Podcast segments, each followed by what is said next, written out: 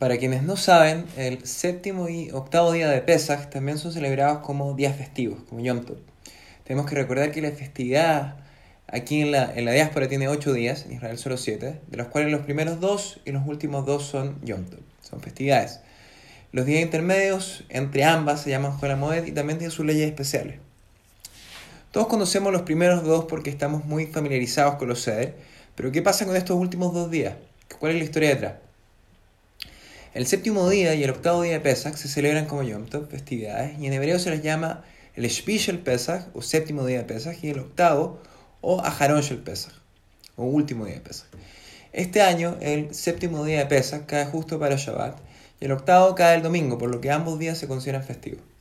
Ahora, ¿qué fue lo que pasó estos días que merece ser celebrado como festividad? Recordemos un poco la historia. El 15 de Nisan los judíos salieron de Egipto donde habían servido como esclavos al faraón por generaciones. Y a pesar de, de, su, tosudez, de su, tosudez, inicial, luego de, los, de las diez plagas, el faraón permitió al pueblo finalmente salir para un retiro espiritual tres días inicialmente, para que ellos pudieran servir a Hashem en el desierto. Pasados los tres días, cuando el faraón vio que los judíos no regresaban, él se dio cuenta que la verdad es que esto se había ido para no volver. Y estaban caminando en vía a su independencia y yendo a la de la tierra prometida. El faraón sacó entonces a todos estos carros de guerra que aún le quedaban después de las plagas eh, que habían destruido casi todo Egipto y se le unió a, se unió su pueblo en persecución de estos preciados esclavos, los de Israel. Luego de una breve persecución, el ejército egipcio pilló a los de Israel, que estaban en las orillas del Mar Rojo. El pueblo se sentía y se veía atrapado porque ya no tenía dónde ir. Eh, tenía el mar por un lado, tenía a los egipcios por el otro. Entonces, Hashem le ordenó a Moshe que elevara su bastón y el mar se abrió. Y permitió que el pueblo cruzara plácidamente sin siquiera mojarse una gota. Cuando los egipcios vieron esto, los intentaron seguir, pero el mar se abalanzó contra ellos y todos perecieron.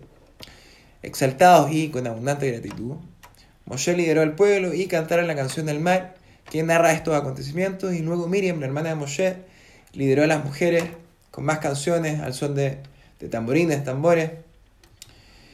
Todo esto, todo esto pasó, todo este milagro aconteció en la madrugada del séptimo día de Pesach y de ahí la importancia del día.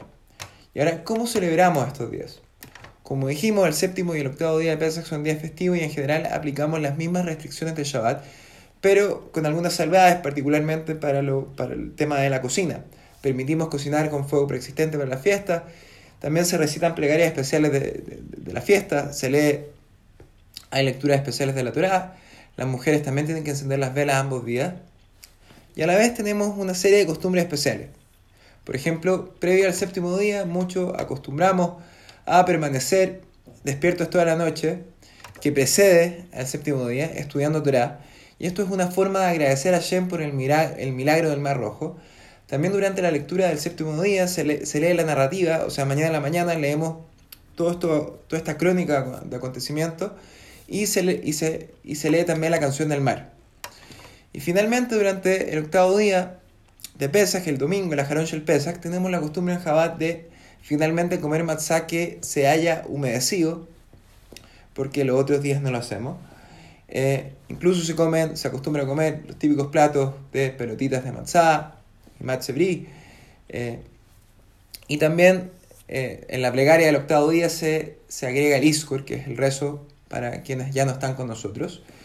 Eh, y finalmente acostumbramos, justo antes que se termine la festividad, a hacer una cena, cena especial, una ciudad especial que se llama Ciudad Mashiach, que es la cena de Mashiach, que, fue, que es una costumbre que está o que fue instaurada por el Baal el fundador del movimiento hasídico. Y acá eh, se, celebra porque el Baal decía que en el último día de Pesach, que es la fiesta de la libertad, de la liberación, los rayos de la luz mesiánica brillan con más fuerza. Por eso hacemos una fiesta, una, una comida, una ciudad, en donde comemos matzá y también tomamos cuatro copas de vino igual que el ser. Entonces, les deseo un Shvi y una Harosh el Pesach Sameach, un Shabbat Shalom Meorach, todo lo mejor para ustedes y para toda su familia. Cariños.